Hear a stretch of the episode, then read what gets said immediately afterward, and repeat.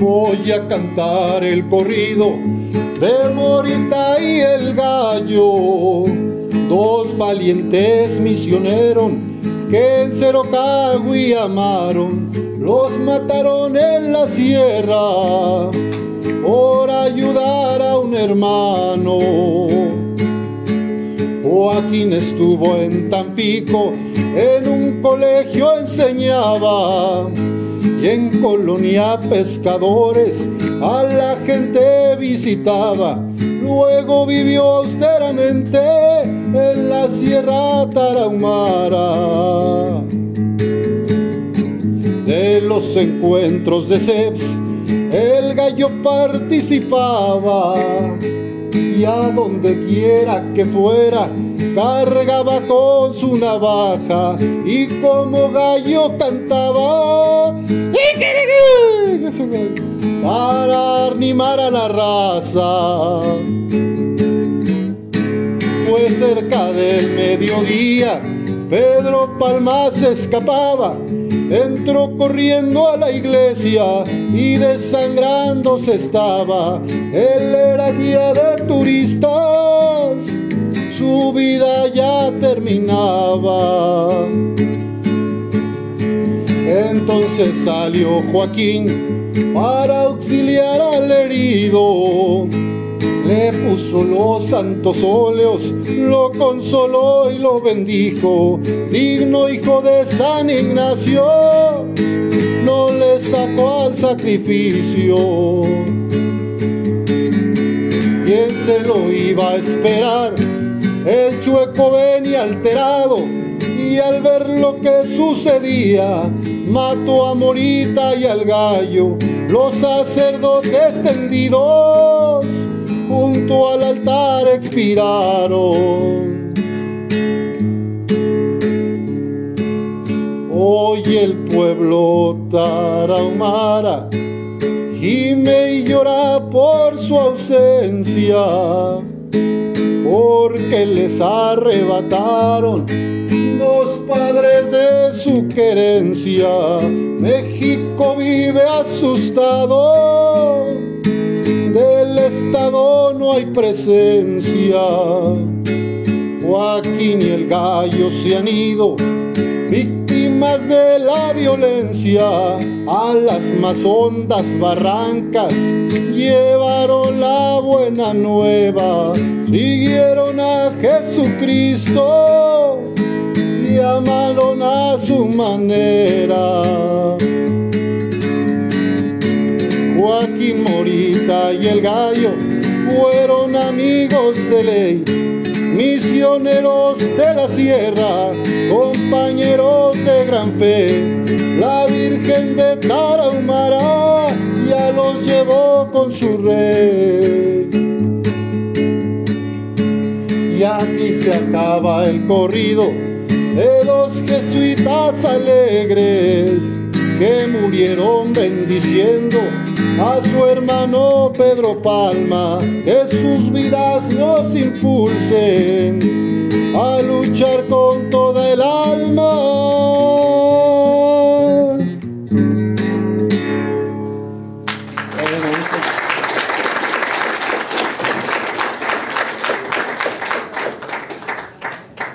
Pues en mi, en mi experiencia he tenido la fortuna de, de, estar en varios momentos, crisis del país, de nuestra iglesia, y yo estudié la teología en Chile, estuve en Santiago cuando el estallido social de 2018 y me tocó ver pues parte del proceso, eh, ver a las chicas de las tesis ahí, este, conocerlas, verlas, y, y es, ha sido muy bonito. Estuve aquí en el ITESO y estudiando filosofía cuando estaba también marchando en Yo 132 con los jóvenes.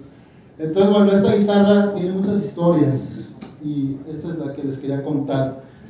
Desde hace 450 años, los jesuitas estamos en México. En 1572 llega el primer grupo. Y desde entonces se ha dedicado la Compañía de Jesús a la educación y a las misiones. Son como las dos ramas principales educación, colegios, universidades y misiones pastoral social. Desde la pastoral que yo realizo en San Judas, les vengo a compartir las problemáticas sociales de personas, de familias que vengo identificando, para que a ustedes les abran cancha y, hagan horizonte para pensar y reflexionar cómo desde su profesión, desde la academia, desde lo que cada una y cada uno está estudiando, pueden resolver y apoyar, más que resolver, contribuir a, nuevas formas de responder a las problemáticas. Pues miren, la primera cosa, les voy a contar varias historias, ¿verdad? Tengo la historia del el señor Ramiro, que me dijeron, padre, venga a dar los santos es un señor que ya está muy enfermo, este, en plena pandemia, este, nadie lo visita, está ahí solo en un cuarto. Llego a la casa este, y el señor estaba adentro, una, una pestilencia, olía muy mal. Este, le dije, oiga, si quiere, vamos aquí, afuera tener una sillita, vamos aquí a la banqueta, vamos a platicar. Platiqué un rato con él y le dije, ¿quiere recibir los, los santos óleos? Sí, por favor, padre.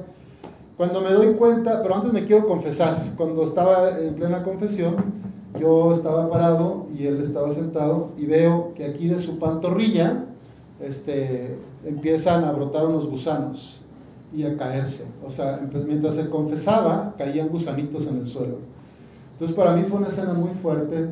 Yo escuché la confesión, eh, pues por la gracia de Dios le di la absolución, pero dije, ¿cómo es posible, verdad? O sea, después, con mucha indignidad, que haya un ser humano en estas condiciones?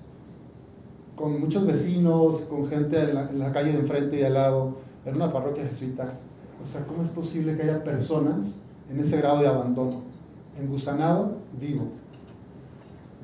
Y vino un caminar este, con personas, grupos de, de, de, ahí de la comunidad de jóvenes, algunos estudiaban enfermería o dos, hicieron un, voluntariado y le iban a, limpiar la llaga, a, curarlo, le dieron medicamento y empezaron a hacer cosas muy padres. Ahorita ya su pierna está mejor, había sido casa de una trombosis una de, la, aquí de la pierna y luego hay una mosca, un mosco que deja sus larvas y entonces vienen los gusanos, etc. También el otro día al Centro de Atención a Migrantes Jesús Torres nos llegó un hermano de Honduras con los mismos gusanos o no sé qué otro tipo aquí en el pecho, tenía varias este, como que se le estaban como larvando dentro de la piel, ¿no? entonces tuvieron que abrirles y sacar. Entonces hay una realidad, jóvenes, que, a la que no estamos expuestos y la mayoría de los que estudian acá pues no les ha tocado ver. Y yo les quiero hablar de esa realidad social de la mayoría de los mexicanos, para que vean que tu carrera y tu profesión tiene que tener un alcance que ayude al bien común, que mi título no sea solo para yo hacerme rico o sea próspero en los negocios y exitoso, sino que pueda hacer un cambio, una transformación social. Eso es lo que queremos en las universidades del sistema jesuita. No queremos gente exitosa que salga en las portadas de Forbes. O sea, si sale, qué chido, pero no es como el ideal. O sea, queremos que el negocio que emprendas, que los proyectos a los que te sumes, tengan un impacto social, que hagan bien a la comunidad.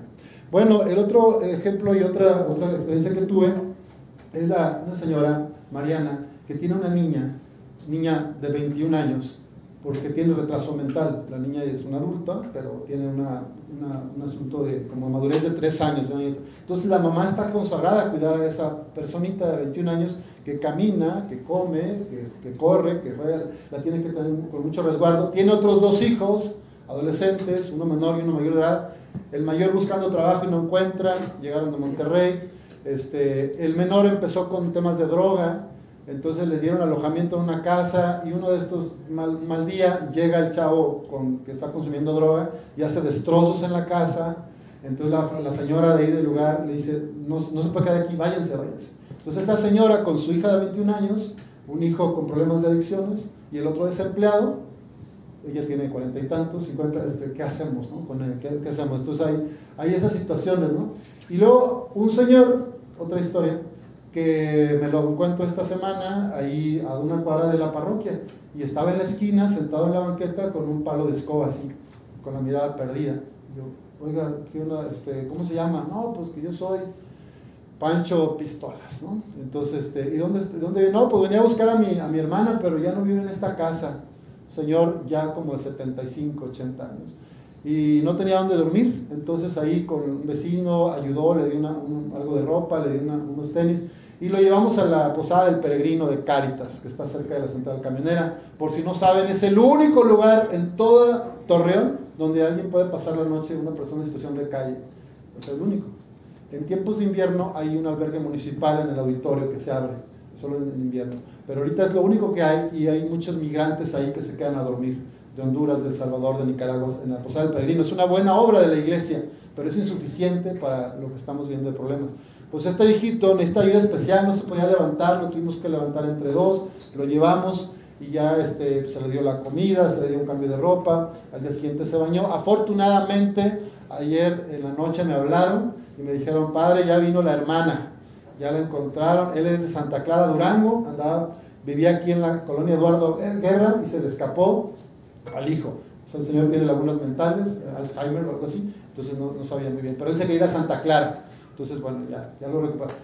Y como ese señor, hay muchos, y también hay ancianos abandonados. La señora Montserrat se quedó viuda hace poco, ella con su esposo, Alfredo, se dedicaban a recoger basura y reciclar, ¿verdad? El aluminio, latas, el PET, eh, metales, cartón, tenían su triciclo, el señor lo empujaba, la señora iba subiendo y, se, y ya se murió el señor, hace un poco murió, ya de viejito. Entonces la señora está viuda, este, en, un cuarto está sola, la gente, los hijos no se hacen cargo, están lejos. Son problemáticas duras. Y bueno, en todos estos casos que les pongo, les puedo contar muchos más, pero hay como ejes transversales y hay relaciones, hay puentes. Entonces, acá voy a hablar como de las problemáticas identificadas que en estos casos que les narré de alguna manera están involucradas y están muy correlacionadas. Entonces, primera situación difícil en las colonias de la parroquia de San Judas, que son 12 a 14 colonias, las adicciones. Es creciente el número de menores de edad, adolescentes y jóvenes que caen en el consumo, sobre todo de cristal, que también le llaman piedra, otros le llaman foco, pero bueno, son drogas sintéticas, no sé exactamente la composición química, son las más baratas y las que más destruyen el cerebro. Entonces encontramos eh, gente caminando como zombies, adolescentes, chavos en plena luz del día, que van así, como caminando así, como zombies, y todos chupados, flacos. Este, y bueno, es una pena, ¿no? O sea, duermen donde pueden, eh, a veces alguna familia les, da ahí, sus parientes o amigos se quedan ahí a dormir. Entonces, mucho cuidado con, con, las drogas jóvenes, con las adicciones, porque pues no es que te pierdas tú, sino que también una familia se destruye. Relacionado a las adicciones está también el tema de la violencia. O sea, ahí en la parroquia, como en casi todos los municipios de, de Coahuila, hay puntos de venta de droga, hay narcomenudeo. Y las autoridades la mayor parte de las veces saben dónde están. Entonces esto nos habla de, una gran penetración del narco en las estructuras gubernamentales y corporaciones policíacas. Se les deja trabajar. Quien se pone con Sansón a las patadas, lo mata. Entonces, normalmente, esto es lo que yo intuyo, es mi hipótesis, es plata o plomo. O sea, o cooperas conmigo o te mata tu familia. ¿Cuántos jefes de seguridad pública han matado en nuestro país en la última década? ¿Alguien tiene idea? Pues yo tampoco, pero son como 250 o 200. O sea, o sea, un nuevo jefe de policías dura un mes, dura tres meses, dura cinco. El que quiere hacer las cosas bien lo mata. Entonces, a la familia la amenaza, los, los de toda la frontera norte, casi toda la gente, los que trabajan en seguridad eh, pública, a los hijos y los nietos los mandan a Estados Unidos, o sea, conocen gente ustedes, entonces no, no están acá. Si estás metido en un ámbito político donde hay temas de seguridad pública involucrada, es muy difícil. Entonces, démonos cuenta de la gravedad de la corrupción y de la impunidad en el país. Todo asociado al narco, al consumo, al trasiego, a la producción a la venta de estupefacientes, metanfetaminas. En, la tierra caliente de Michoacán, en Apatzingán, hay zonas donde pues no hay ley, o sea, y bueno, en Tarahumara tampoco hay ley, y en muchos lugares esto se llama estado fallido. El gobierno, que tiene que ser el ente que asegure a las personas y garantice el tránsito, no está haciendo un trabajo porque está rebasado. O, o está rebasado o está recibiendo algo. Entonces, en todos los niveles, no, no estoy hablando solo en el, estatal, municipal, también federal. Tenemos una tarea grande de combate a la corrupción y la impunidad. Bueno, los adultos mayores, otro problema grande.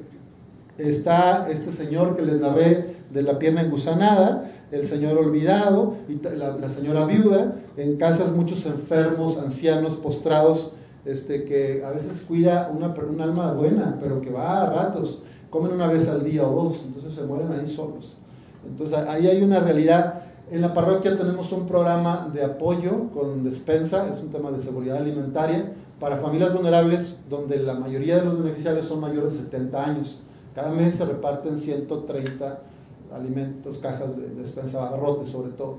Y ahí tenemos una tarea todavía de hacerlo más integral, porque no solo de pan vive el hombre. Esas mujeres y esos hombres ancianos necesitan amor, necesitan quien los escuche, necesitan quien los lleve a las consultas médicas, necesitan, bueno, algunos que tienen familia, tristemente vemos que como los hijos andan en la droga o en el alcoholismo, les cobran lo de la pensión o el apoyo gubernamental federal X y entonces ese dinero se lo gastan en, alcohol, ¿verdad? O en la fiesta. Y al viejito no le toca nada, no tiene su medicamento o, o no tiene la comida suficiente y nutritiva.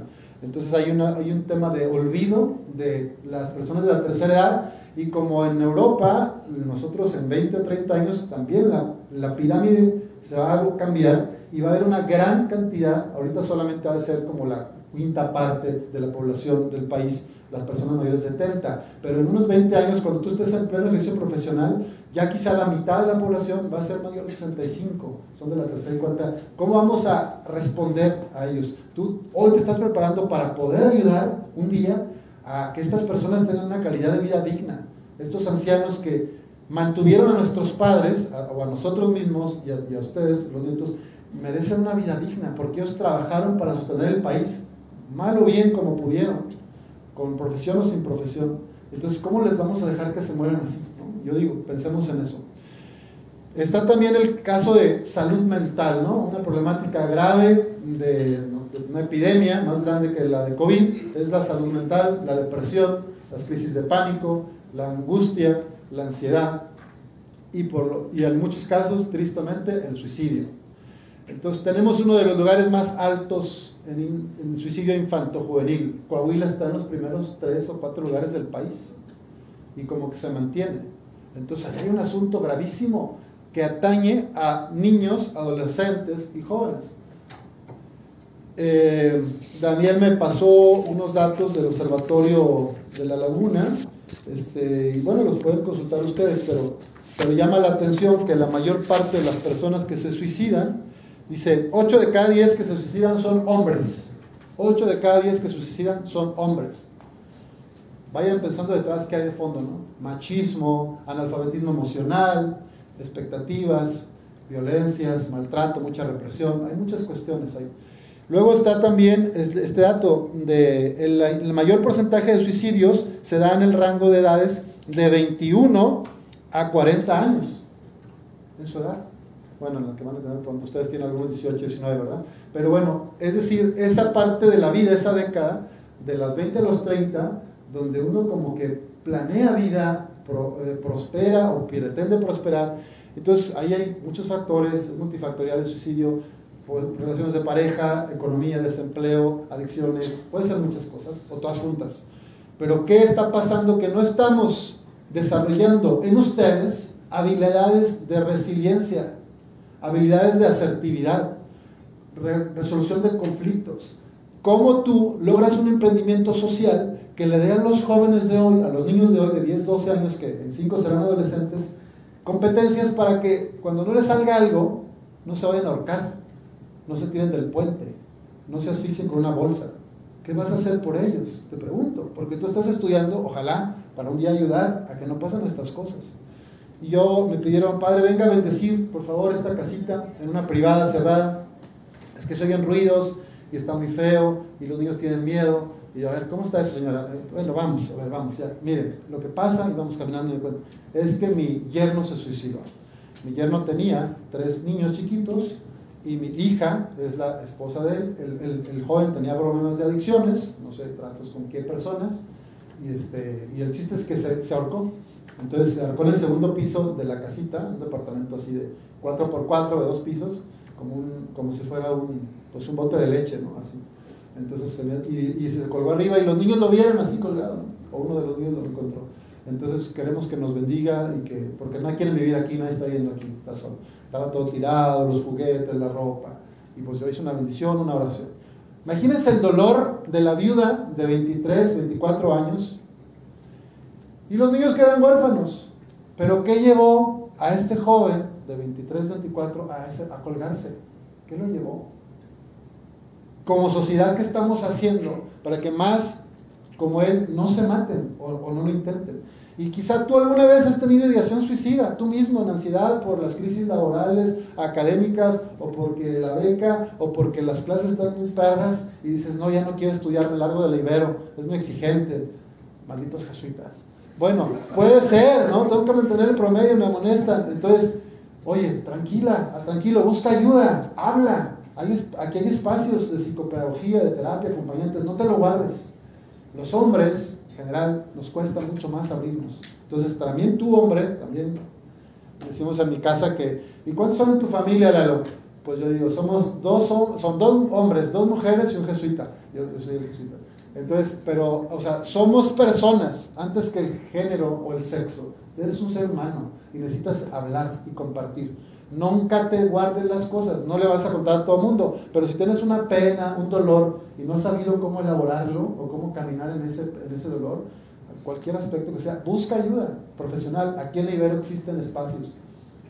Y la buena noticia es que están incluidos en el paquete, o sea, no te van a cobrar por, en cambio, la gente pobre de la parroquia de San Judas Tadeo no puede pagar ni 700 ni 1000 pesos por una hora de psicoanálisis. Eso es lo que gana a la semana para mantener a los cinco hijos en la maquiladora, 1000, 1500 pesos. Entonces, si tú tienes capacidad adquisitiva y tienes un problema de psicología, ve al terapeuta. Porque te, te puede salvar la vida y tú le vas a ayudar a mucha gente de lo que aprendas. Salud mental es un problema grande en Torreón y en todo el país y esto llega a provocar muchas penas. Otro caso que me tocó, este, decían, era un hombre como de 40 años y también se, se, suicidó y dicen que al parecer era que lo habían amenazado de muerte por haber estado en algunos tratos con gente malandra, como dicen malandro, y entonces él, como le habrán amenazado a su familia, la hipótesis, dice, mejor yo me mato, ¿no? y él se mató. Igual dejó una esposa y dos niñas chiquitas. Y no saben qué duro es estar ahí en las exequias con el ataúd y ver a los niños llorando, a las niñas, hacia la madre, a los papás del, del, que se suicidó. Y bueno, es muy fuerte. Entonces, eh, hay aspectos, otra vez, todo correlacionado, violencia, drogas, machismo, adicciones, compañías, espacios de impunidad, estado fallido.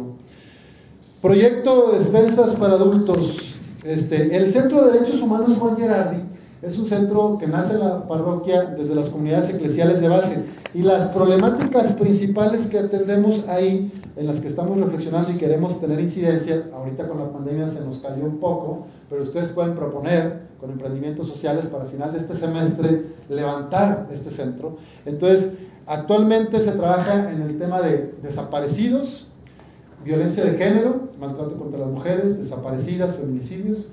Está también eh, el tema de ecología, espacios públicos, recuperación de espacios públicos. Entonces también, otra vez, todo lo relativo a la recuperación del espacio público es un tema. Fíjense, eh, encontramos en Torreón en todas las ciudades grandes y medias del país que donde hay menos densidad de población, de las clases media, alta y alta, sea, menos densidad de población, condominios, fraccionamientos, residenciales, tal, hay mucha más área verde, camillones, juegos, esparcimiento, donde hay más concentración de la población, en los polígonos de pobreza o de marginación, hay menos áreas verdes, y menos, hay más cemento, hay más cacas, hay más basura, hay más grafiti, está todo, no hay alumbrado, está todo peor, no hay seguridad, no hay vigilancia. Bueno, ¿De dónde creen que nace toda esta frustración? De que todos los días trabajas como negro, un turno de maquiladora, dos, llegas y llegas y todo está feo, todo está sin luz, te, te asaltan, pueden, no sé, violaciones, hay abusos de todo tipo. Hablando de violaciones, Torreón no está en el más alto, pero sí en los más altos niveles de embarazo adolescente, embarazo prematuros. Ahí hay un gran tema también de educación sexual integral que nos está faltando, desde la universidad, desde las familias, desde las iglesias, No estamos haciendo nada. Y también muchas chicas que quedan embarazadas este, recurren al, aborto a veces con la, última opción porque no tienen ningún apoyo de ningún tipo. Hay pocas asociaciones en el país, pero creo que aquí sí hay una que se llama Casa Cuna, que acompañan a mujeres vulnerables, a niñas o adolescentes que ya están embarazadas o jóvenes, para llevar a término su embarazo y ya decidir si lo quieren dar en adopción o lo que sea. Pero bueno, ese es otro tema. Oye, las mujeres eh, que quedan así embarazadas muchas veces es sin consentimiento. O sea, fue porque el tipo llegó borracho, aunque sea su esposo, por la iglesia y por el civil. Pero llegó, ella no quería tener relaciones, el tipo la violó. Está embarazada. Entonces, hay un tema ahí también de trabajar de inteligencia emocional y de educación sexual integral, donde ustedes tienen que decir consentimiento mutuo. Si digo no, es no, aunque seas mi novio, aunque seas mi esposo. Pues bueno, es un tema complicado. Este, hay mucho acoso a las mujeres en la vía pública, sigue habiendo desaparecidos. En Jalisco, donde yo vengo, la mayor parte de las desaparecidas son chicas entre 15 y 25 años, o sea, de la población total de desaparecidos. ¿A dónde las llevan? A ver, ¿qué se les ocurre? A chicos de 15 a 25 años. Estados Unidos. Trata y tráfico de personas, explotación sexual de menores. Bueno, entonces, esto, el Estado no está haciendo nada por eso, o muy poco. Yo no he visto programas aquí en, en dos años que llevo en Torreón para prevenir la trata y el tráfico de mujeres, de niñas, de adolescentes o de niños. Que algunos tienen terminal laboral, explotación en los campos. A los migrantes que vienen de Centroamérica, cuando son hombres fuertes, jóvenes, los secuestran y los llevan a trabajar a los campos, explotación forzada, este, laboral y pues vigilados. Y entonces trabajan su tamato. A las mujeres guapas, y jóvenes las meten de esclavas sexuales o las meten en circuitos de prostitución forzada, las venden en el país en otro país. Y a las mujeres ya mayores que no están guapas que no les parecen tan buenas para el negocio, para hacer de la trata, pues las pueden a cocinar también en los campos de, donde se producen la, droga, en los lugares donde hay mucha gente, casas de seguridad, de secuestrados, eh, y están ahí también bajo amenaza. Entonces, es un, es un problema gravísimo y que no solo se mantiene, sino que es creciente. Las mujeres son realmente, o sea, 85% de las personas en situación de trata son mujeres, solo 15% son hombres. Entonces, ese cuenta de estadísticas. Y yo no sé si aquí la Ibero o si ustedes se han puesto a pensar en qué lugares de aquí de la laguna hay explotación sexual, comercial. Hay mujeres menores sometidas a explotación, que no están ahí por su gusto. Y hay gente que paga, ¿no? O sea, hay hombres que consumimos, digo yo no, pero podríamos, o sea, el hombre, yo hablo hombres como género, podemos consumir, ¿no? O sea, ir. Entonces, si no hubiera consumo, lo mismo que con las drogas, pues no habría oferta. Pero como es un gran negocio, son los tres más grandes negocios de este siglo y del pasado. Tráfico de drogas, tráfico de armas y tráfico de personas. Entonces, a ver, ¿qué hago como emprendimiento social para combatir estos tres flagelos de la sociedad? que atentan contra la dignidad de las personas. Ya hubo un caso aquí en Torreón de un niño que mató a no sé cuántos, en una escuela, disparó y mató. Bueno, no debería haber armas, no tendríamos que tener alcance a las armas, ningún niño, o debería haber permiso. Y en Estados Unidos ya este, de sobra sabemos los, los, casos. Bueno, y luego la delincuencia, este, pues está asociada a lo mismo. Aquí en las colonias de la parroquia, este, conozco varios vecinos y a veces paso ahí me dice, mire padre, pues es que yo tenía aquí mi silla muy bonita en mi cochera y pues se brincaron y me sacaron mis sillas. Se roban las macetas con la planta y la tierra, se la roban. Se roban la bicicleta, el carro de los niños para jugar, los carritos de juego que los empujan, o el, bueno, antes era la avalancha, ya no sé si los conocen ustedes. Pero los, o sea, otra vez, ¿quién se lo roba? Los que necesitan drogarse. Y luego con lo que se roban de fierro, lo que sea, eh, en, el centro comunitario de la parroquia de CONAS, se roban los cables, se roban los motores de los aires, los venden, los focos, todo. para venderlo, malbaratarlo y poder seguirse drogando. Bueno, oye, pero no vamos a estar contra ellos, vamos a ver la estructura, vamos a ver cómo hacemos para que estos chavos tengan alternativas de vida, de formación, de estudio, de deporte, de cultura, de recreación y que no se vayan a la droga. Entonces, pues ahí están ustedes para que nos ayuden a pensar cómo combatimos esta situación de la delincuencia. Muchos robos a casa habitación, Este, no puedo decir que todos son adictos, ¿no? Hay muchos que son bandas profesionales, ¿verdad? Y que vacían la casa entera. Llegan en una camioneta o dos a la hora que saben que no están, o saben que ya identificaron que no, nada, que de vacaciones y llegan videos polarizados y llegan y cargan dos, tres camionetas y se la vacían. Eso también existe, como los que asaltan y se llevan autos, ¿no? Aquí en todo el país. Hay profesionales, ¿no? Pero en la zona de la parroquia lo que tenemos es delincuencia común, casi siempre y algunos de ellos les trabajan a los que venden la droga. ¿Quieres la droga? Entonces ve a entregar la droga, ve a llevarla para acá, te pago con droga, o te, o te prostituyo, ¿no? Hombre mujer. Me tocó ver, y me dice una, una, ministra de la Eucaristía, dice, mire, para esas muchachas que van caminando ahí, van ahí al punto. Y sí, chavitas, este, y sabe qué, para pues ellas ahí coman, coman, compran, o sea, consumen. Y yo, pues, ¿cómo? ¿Qué haces? ¿Qué haces? ¿O qué haces tú como me pasó en Chalco, Estado de México, cuando estuve dos años allá, nos tocó descubrir que a dos cuadras de la parroquia era un operativo, a dos cuadras de la iglesia había una casa de seguridad donde torturaban y asesinaban gente. O sea, más cerca de lo que tú te imaginas, en tu colonia tal vez, también puede ser una colonia nice, puede haber una casa de seguridad, donde los narcos eh, tienen a gente contra su voluntad y están cobrando rescate o a migrantes, pero también una colonia media o la más popular. O sea, estamos invadidos, es un cáncer, el secuestro, los delitos de alto impacto, las violaciones. Entonces vamos a, vamos a pensar, no los quiero asustar, hay muchas buenas noticias, por eso vine, no para decirles que todo está mal, sino que hay mucha gente haciendo cosas, pero yo creo que es bueno que te des cuenta en qué país vives, porque si no me doy cuenta del contexto social, político, eh, religioso en el que vivo, cultural, pues entonces ¿qué voy a hacer cuando salga?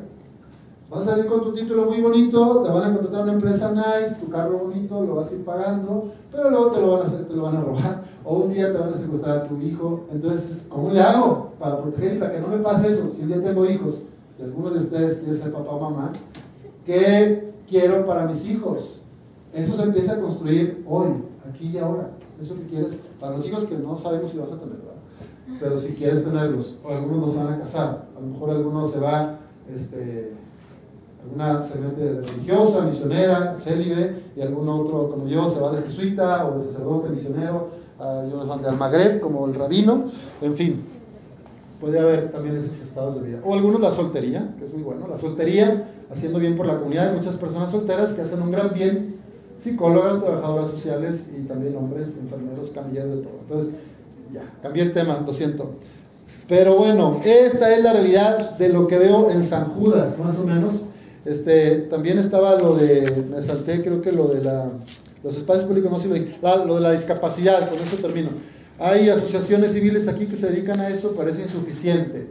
Este, una señora que ya les conté, este, pues Juanita está con esa situación, entonces no tienen a veces ni comida, ni los medicamentos oportunos, eh, la ropa. Entonces, ¿qué es? Yo ya, esa es otra cosa que me llamó la atención. Dentro del Observatorio de la Laguna hay una tabla, una estadística, obviamente que este es del 2020, del, censo de INEGI 2020, y te pone cuáles son las organizaciones de la sociedad civil en Torreón y eh, los, los, áreas que trabajan, ¿no? los objetos sociales en los que trabajan. Entonces, la mayoría, fomento educativo, asistencia social. De la mitad para abajo están las que yo les propongo a ustedes para que echen el ojo y pongan emprendimientos sociales, porque de otras cosas ya hay mucho. Entonces, no es que inicies una nueva asociación, te puedes sumar a una que ya existe y desarrollar una nueva rama o un nuevo programa de proyecto en estas líneas que no hay acción, viendo cuáles se parecen más. Por ejemplo, en el Gerardi tenemos una realidad y una necesidad grande que si, si quieren sumar, está esto de recuperación de espacios públicos. Desde el área de ecología, desde el eje de, de medio ambiente, necesitamos plantación de árboles en plazas, ahí en la colonia concientizando a los vecinos, ¿verdad? De acuerdo con ellos, porque son los que los regarían. No vamos a estar viendo los de la Ibera regar cada ocho días. ¿verdad? Es decir, que la misma gente se concientice, se planta un árbol, se, adopta el árbol, tú riegas tu árbol de enfrente de tu casa, del camellón o de la plaza, de la iglesia, donde sea. Pero es la misma comunidad, hace falta, está muy feo el lugar allá. También hace falta la instalación de aparatos para ejercicio al aire libre, esos que hay en muchas plazas bonitas, nice, de, de otros lugares de Torreón que hacen así. En nuestra parroquia no, no hay. Entonces, tenemos la unidad deportiva El Golazo, que es, eh, que es una unidad que administra la parroquia, pero pues nada más hay, bueno, está bien, hay fútbol, hay voleibol y está padre, pero faltaría hacer esta instalación o esto que está de moda de calistenia, estas estructuras que hacen como para colgarse y hacer eso, no tenemos. Entonces puede ser un programa para, para fomentar ese tipo de ejercicio que es alternativa a las adicciones, a la violencia, a la inseguridad. El equipamiento, desde el Gerardi se puede hacer algo en esta línea. ¿Cómo hacemos un emprendimiento social que sea una alternativa para los adolescentes de 12 a 25 años, lo mejor que no saben la droga, desde el área de cultura, deportes, en, la unidad deportiva El Golazo, el Gerardi. Está también una campaña en el centro de Girardi se acaba de abrir por la pandemia hace unos ocho meses, el área psicosocial o psicofamiliar, donde se ve todo el tema de la depresión, el burnout, el estrés, la ansiedad. Entonces hace falta más creación de contenidos, talleres de sensibilización para la gente de nuestra parroquia. Porque ustedes tienen acceso a todo eso muy fácil y pagan talleres, ¿no? Pero la gente de nuestra parroquia no. Entonces, ¿cómo le hacemos para que las, señoras de catequesis, los niños, las viejitas tengan acceso a esos contenidos de prevención en tema de, salud mental, este, de autoestima, etc. Y luego también está en el Centro Comunitario de CONAS la posibilidad, otra plataforma de acción para ustedes, solamente hay actualmente, es bueno, pintura. A través de la Fundación Dime, tenemos unas maestras de pintura, unos maestros de música que dan clases de instrumentos y hacen mucho bien, la orquesta juvenil toca padrísimo, y este, pero hace falta más actividades que ofrecer desde el centro comunitario. Yo estuve en México apoyando durante un semestre en un centro, una casa de las hermanas Oblatas que se dedican a trabajar con mujeres en prostitución, que son prostituidas. Y entonces esta era una casa hogar, como un kinder o guardería para los hijos de las mujeres que estaban en esa situación. Entonces, eh, yo estuve dando eh, talleres de emprendimiento para que las mujeres pues, tengan alternativas cuando puedan y quieran dejar eso, porque a veces quieren pero no pueden. Este, entonces, pues era eso, ¿no? Estética, corte, yo daba clases de guitarra, otros daban confección, otros daban computación, otros les daban este, estrategias comerciales como microcréditos, cómo haces un negocio de uñas, de pelo, o sea, para empezar, ¿no? Pero les damos herramientas. Bueno, acá en la parroquia hace mucha falta eso la mayor parte de la gente de nuestra parroquia, dije parte, como New York, la mayor parte de la gente de nuestra parroquia no tiene seguridad social. O sea, este, tiene, pues ahí, su doctor Simi, ¿no? Entonces, bueno, ahí es gente que no tiene recursos porque no trabaja, porque están en empleo informal, una buena parte, no sé si el 30 o el 40% está en empleo informal, no tiene seguridad social, entonces no tienen elementos para afrontar la vida, y entonces si tú ayudas a dar una clase de estas, o consigues una persona que sepa de CONAS, de eso, de repostería, de corte y confección, de estética, de no sé cuánta cosa que ustedes saben, este, pues estaría bien padre, ¿no? Y es un proyecto que se puede desarrollar como emprendimiento social, educación popular, para la vida, este, o desde el área de ingenierías, pues también se puede soldadura, este, reparación de electrónicos, celulares, o sea, no sé, hay muchas cosas nuevas que se pueden hacer a nivel técnico. Oigan, pues ya terminé, ya hablé mucho, van a ser 38 minutos, entonces aquí le paro y más bien cuéntenme si hay alguna duda, alguna reacción, pregunta, con toda confianza, intercambio. Tengamos un intercambio este, y ya este, terminamos.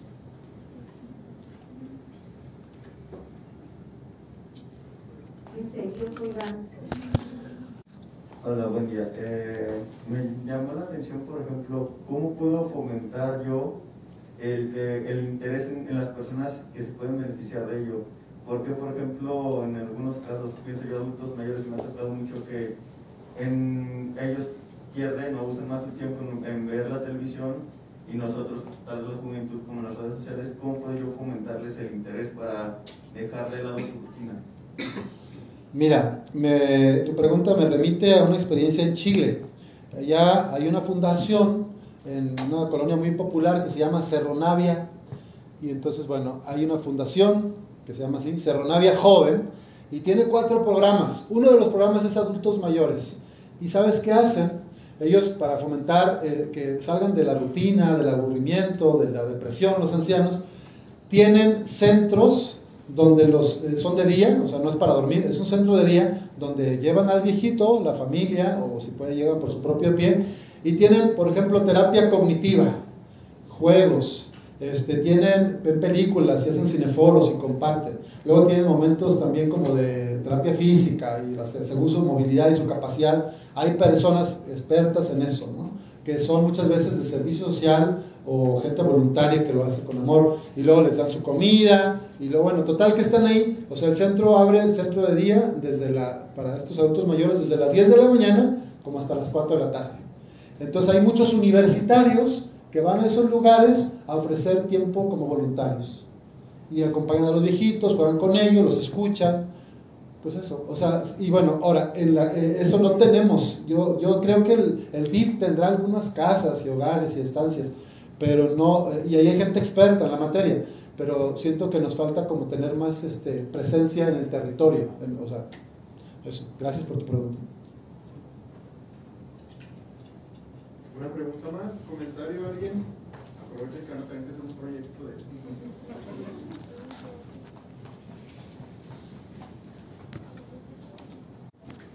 Hola, bueno, yo soy de Derecho, me lo siento mucho.